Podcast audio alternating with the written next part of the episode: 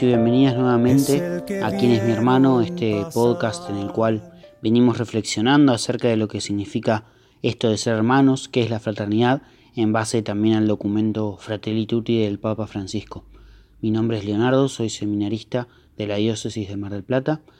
Estamos saliendo desde Radio La Mujica y también, también en distintos medios, YouTube, Spotify, para, para compartir un poco acerca de esta realidad del ser hermanos, ¿no?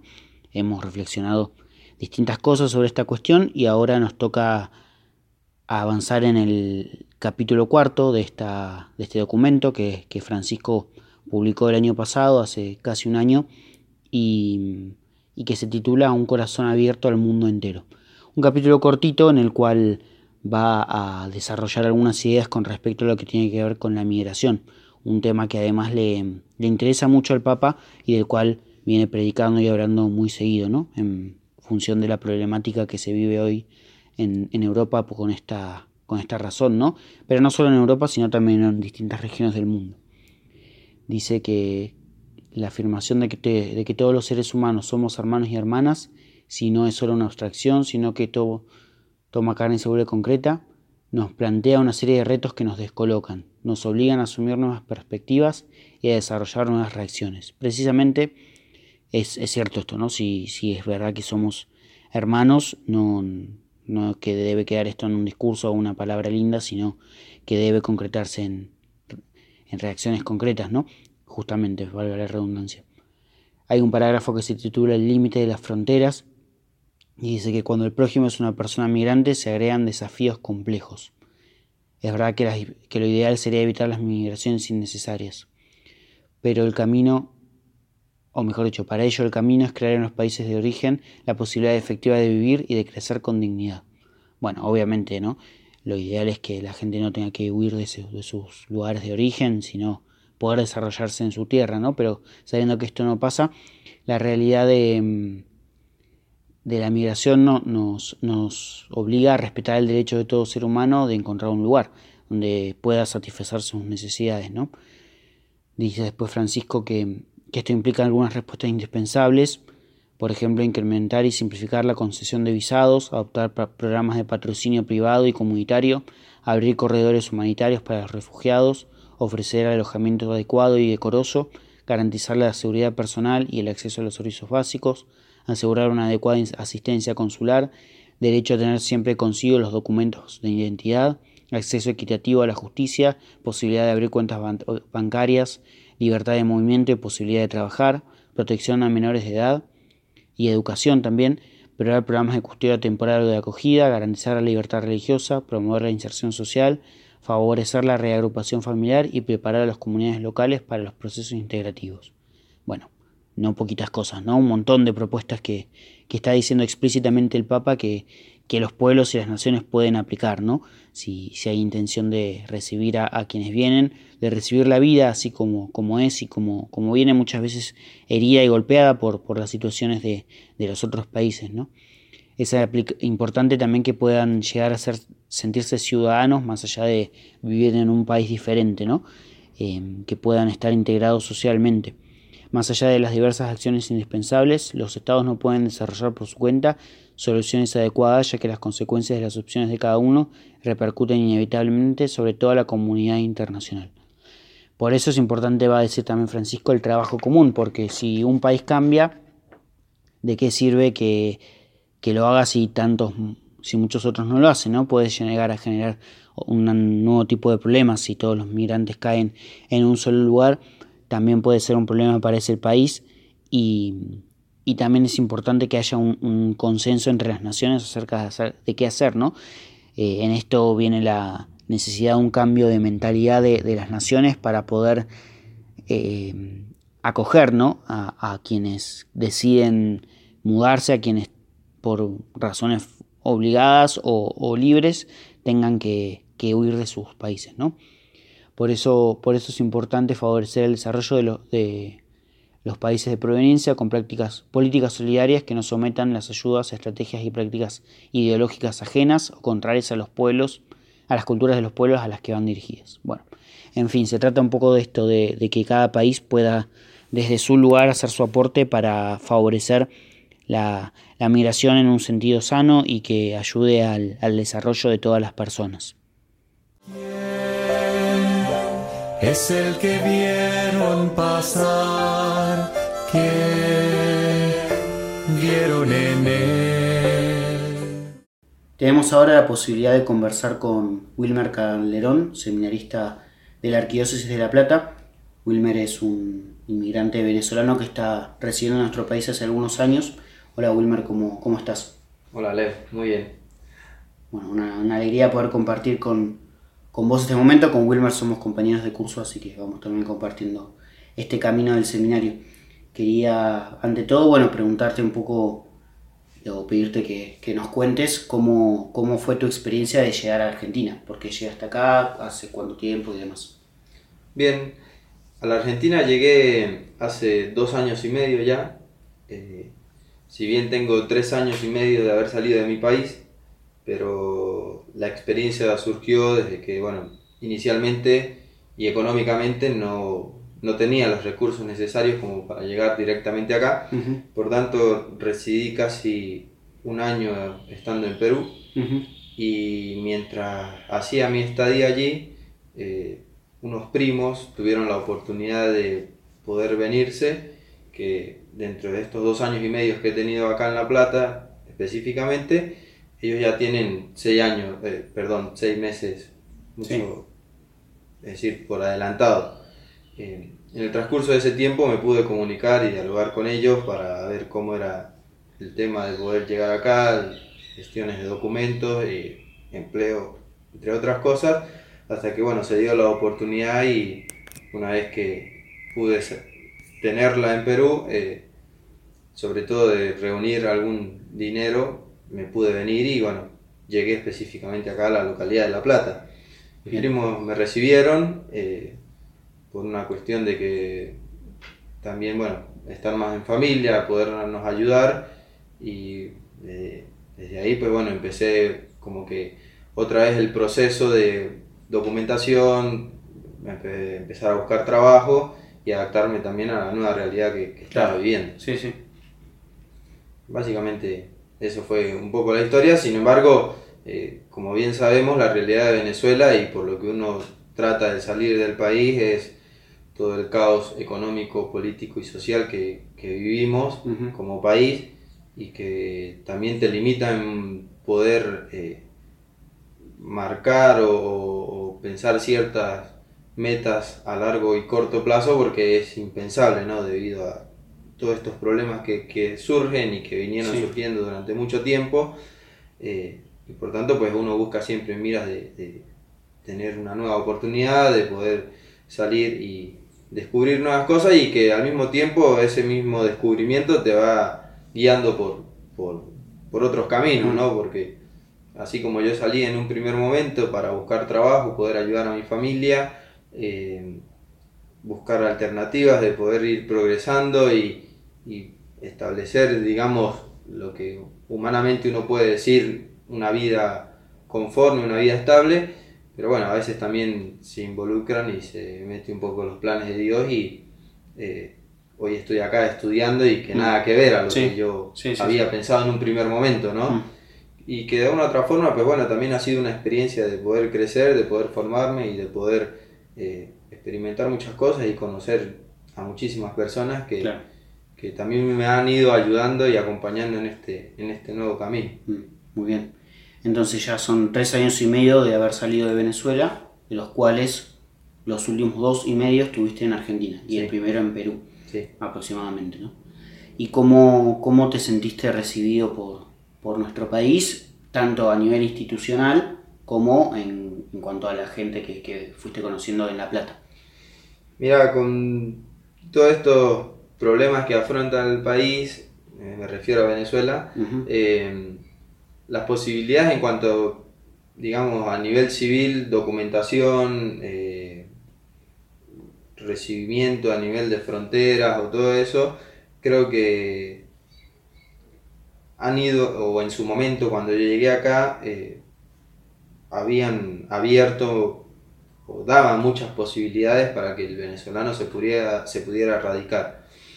Eh, por supuesto que después eh, el llegar acá y hacer todos los trámites es un proceso largo, que no es como uno piensa de que mm. hoy me inscribo acá y al otro día ya tengo mi DNI o mi mm.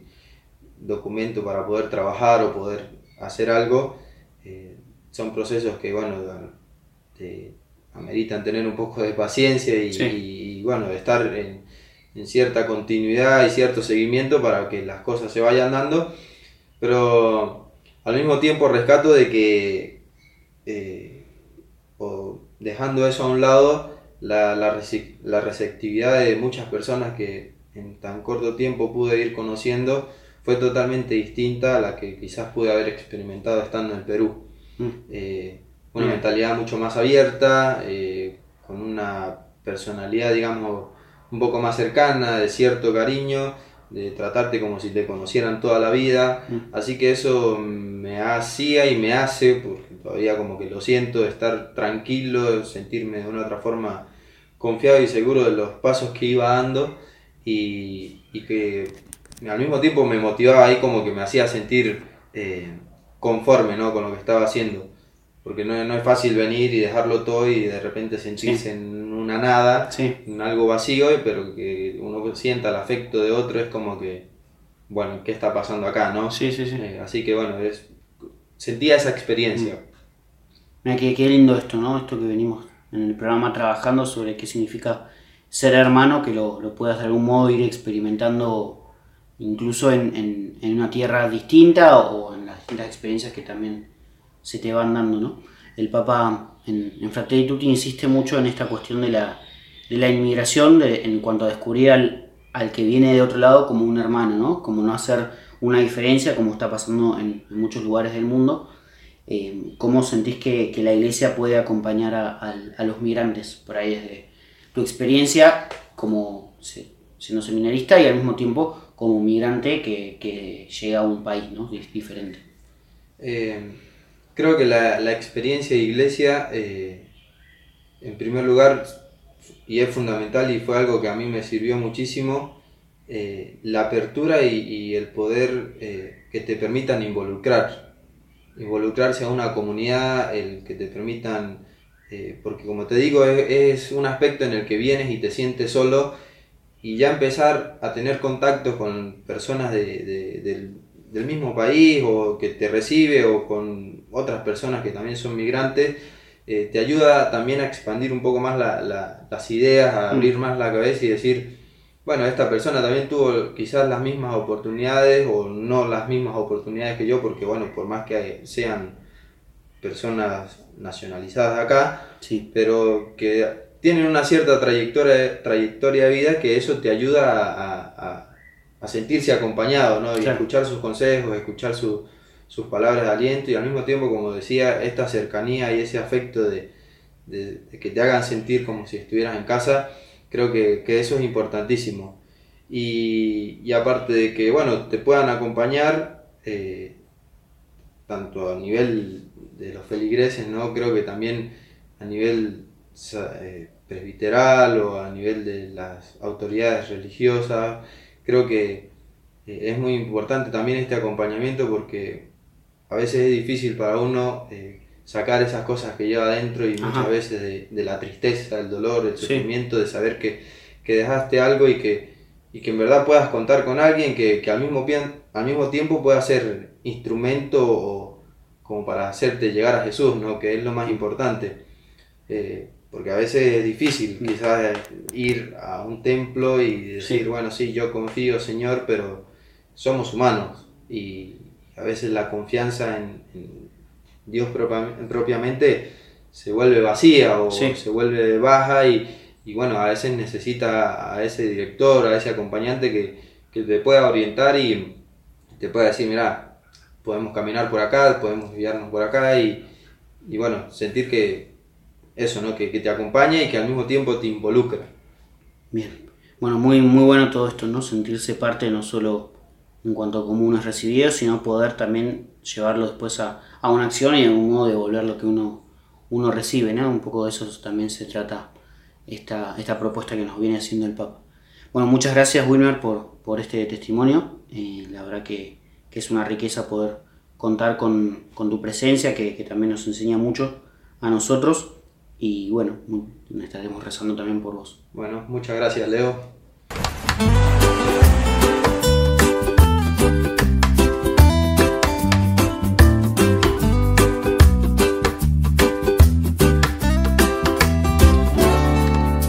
Obligaba mis ojos a no ver la realidad, creando excusas para no escuchar.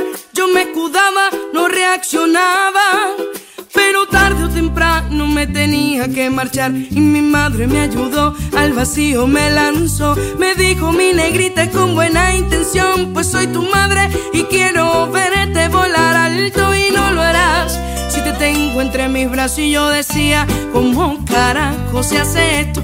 Dejar mi casa, mi familia, mis afectos, dejar mi tierra y mis amigos, porque no todos se vienen conmigo y yo lloré grité y pataleé, pero la vida me lo hizo entender y agarré mi guitarra y mi equipaje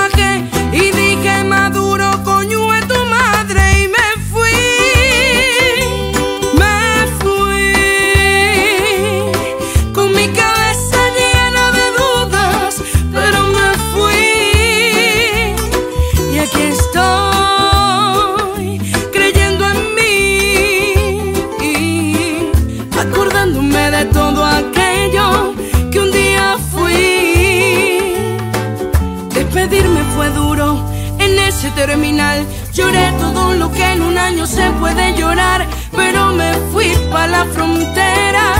Espérense que ahora es que comienza mi odisea. Me robaron una maleta, me llevaron, me quedé con la plata porque la tenía en la mano. Seguí para adelante, para atrás no vuelvo. Si Dios me puso esto porque yo puedo con esto y así seguí haciendo escala noche y día. Crucé cuatro países en cinco días, corriendo el trote, comiendo poquito, hablando poco y llorando bajito, pero llegué. Como lo deben saber todos, pues esto se regó de cualquier modo. No sé si por ahora, no sé si para siempre, no sé si esto es poquito, para mí fue suficiente. Me fui.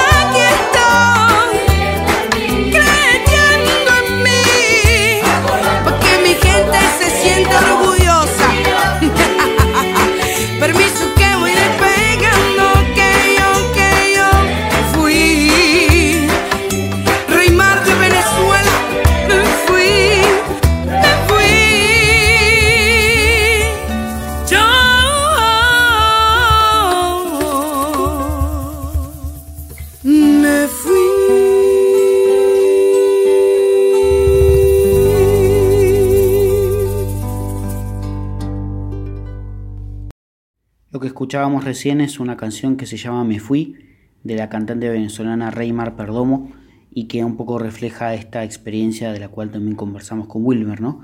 La situación de los inmigrantes venezolanos que han tenido que salir de su país a raíz de la situación económica y política que, se está viviendo desde hace muchos años, que, es muy conocida por, todos nosotros y que también nos enseña mucho ¿no? acerca de lo que están sufriendo nuestros hermanos no tan lejos de nuestro país. ¿no? Vamos a continuar con, el comentario de lo que el Papa propone en este capítulo cuarto de Fratelli Tutti. Hay un parágrafo que se titula Las ofrendas recíprocas. La idea que, un poco el Papa va a desarrollar ahora es la de, que las personas que provienen de un contexto vital y cultural distinto se, se, vuelve un don en la medida en que sus historias nos nutren también a nosotros. ¿no? Las historias de los migrantes son historias de encuentro entre personas y entre culturas, dice Francisco. Cuando se acoge de corazón a la persona diferente, se le permite seguir siendo ella misma, al tiempo que se le da la posibilidad de un nuevo desarrollo. Las culturas diversas que han gestado su riqueza a lo largo de siglos deben ser preservadas para no empobrecer este mundo. Por lo tanto, recibir al migrante no es solo una posibilidad de darle un desarrollo al otro, sino también una manera de nutrirnos, ¿no? de enriquecer nuestra propia cultura en, función de lo que la otra cultura nos viene a, a dar. ¿no? Por eso habla el Papa de, ofrenda recíproca, porque es un ida y vuelta. Dice, dice el Papa también, mencionando al imán Ahmad al-Tayyeb, que la relación entre Occidente y Oriente es una necesidad mutua e indiscutible que no puede ser sustituida ni descuidada, de modo que ambos puedan enriquecerse mutuamente a través del intercambio y el diálogo de culturas. Bueno, otro ejemplo más a nivel global, ¿no? Entre lo que es la parte oriental del mundo y la parte occidental. Habla después el Papa de, fecundo intercambio, de que la ayuda mutua entre países siempre beneficia a todos, y de la gratuidad, ¿no? Dice después en el punto 139, no quisiera limitar este planteamiento a alguna forma de utilitarismo. Existe la gratuidad. Es decir, no solo vincularse en, términos de lo que puedo darle al otro o de lo que el otro me puede dar, sino también gratuitamente, ¿no? Hacer una ofrenda justamente en, en clave gratuita de, de lo que uno es. Quien no vive la gratuidad fraterna convierte su existencia en un comercio ansioso. Está siempre midiendo lo que da y lo que recibe a, cambio. Dios, en cambio, da gratis, hasta el punto de que ayuda aún a los que no son fieles y hace salir el sol sobre malos y buenos. Bueno, muy interesante, ¿no? Esto, esto de que mm, la, la dimensión gratuita del encuentro, ¿no? Que muchas veces somos víctimas de una cultura utilitarista en la que nos vinculamos en la medida en que el otro me, sirve para mi interés. Francisco nos propone con el migrante también aprender a ser gratuitos y a, dejarnos también llenar sin, ninguna búsqueda de interés de, de, lo que el otro tiene para darnos.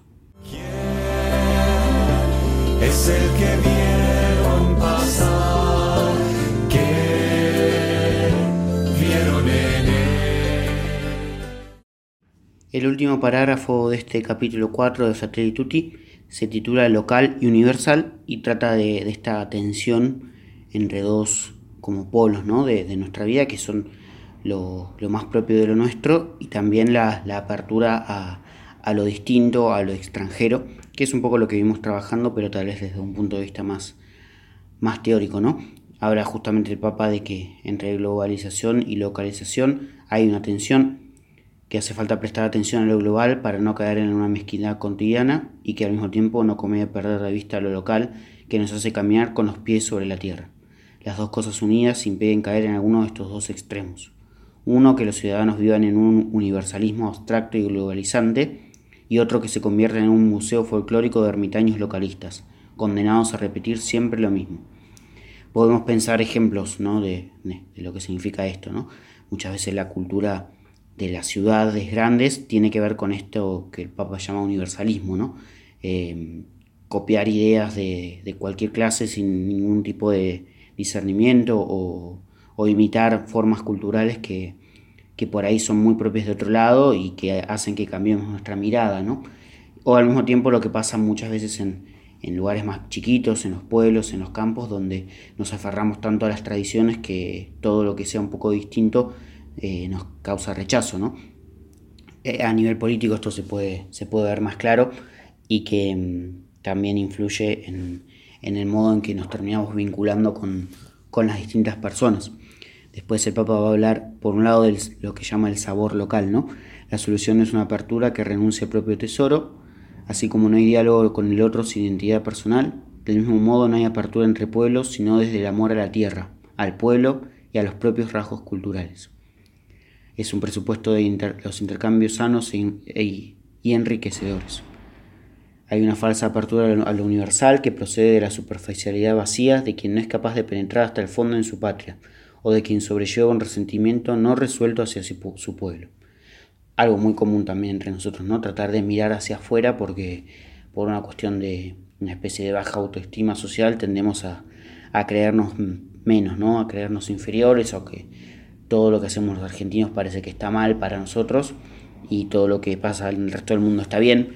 Bueno, este tipo de fantasías que, muchas veces nos, nos, influyen en nuestras decisiones cotidianas y, se chocan con, la realidad, ¿no?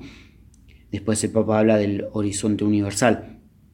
Dice que hay narcisismos localistas que no son sano amor al propio pueblo y a su cultura. Esconden un espíritu cerrado, que por cierta inseguridad y temor al otro prefiere crear murallas defensivas para, para preservarse a sí mismo. Reconozcamos que una persona, mientras menos amplitud tenga en su mente y en su corazón, menos podrá interpretar la realidad cercana donde está inmersa.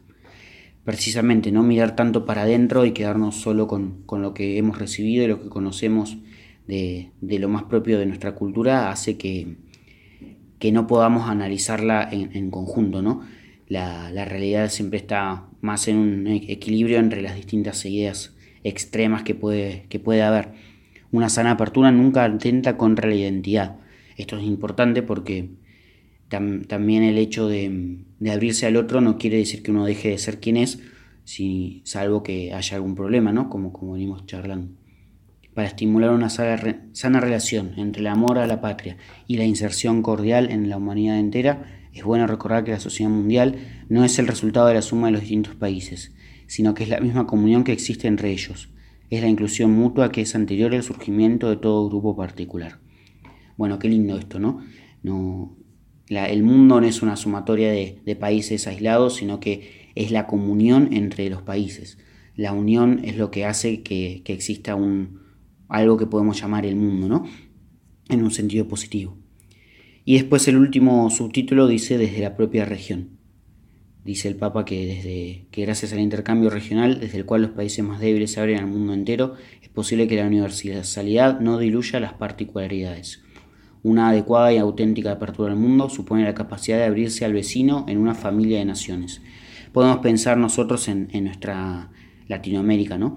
Eh, la llamada patria grande por, por muchos autores y que también el Papa toma en algunas ocasiones este, este término y que nos habla de, una familia común, un origen en común que tenemos, una historia de lucha, de dolor, de esfuerzos y de sacrificios y de problemas que parece que nos cuesta mucho resolver o que no podemos encarar. ¿no? Esto es también lo que somos nosotros como, como nación latinoamericana dentro de, de un grupo de naciones. Hay países poderosos y grandes empresas que sacan rédito de este aislamiento y prefieren negociar con cada país por separado esto también es muy, muy concreto y muy real y es lo que muchas veces nos genera divisiones. ¿no? Para los pequeños países o los pobres se abre la posibilidad de alcanzar acuerdos regionales con sus vecinos que les permitan negociar en bloque y evitar convertirse en segmentos marginales y dependientes de los grandes poderes. Hoy ningún Estado nacional aislado está en condiciones de asegurar el bien común de su propia población. Bueno, en definitiva se trata de abrirse al otro, abrirse al, al otro a nivel social, pero que desde nuestra vida cotidiana lo podemos ir experimentando y viviendo o no. Eso depende de, la actitud que, cada uno vaya asumiendo para su vida. Hasta acá llegamos con este podcast número 11 sobre, sobre Fratelli. Esto es quién es mi hermano. Me llamo Leonardo Ponce, soy seminarista de la diócesis de Mar del Plata. Y vamos a, continuar en nuestro próximo episodio hablando de, del próximo tema que, que, elige el Papa, que es la política, ¿no? cómo, cómo ir la mejor política y donde se va a meter en un análisis más pormenorizado de la situación política mundial actual, ¿no? Muy interesante y que tiene mucho, mucho para aportarnos. Muchas gracias por quedarse hasta este momento y nos volveremos a encontrar en una próxima emisión de ¿Quién es mi hermano? Entre ustedes estoy yo.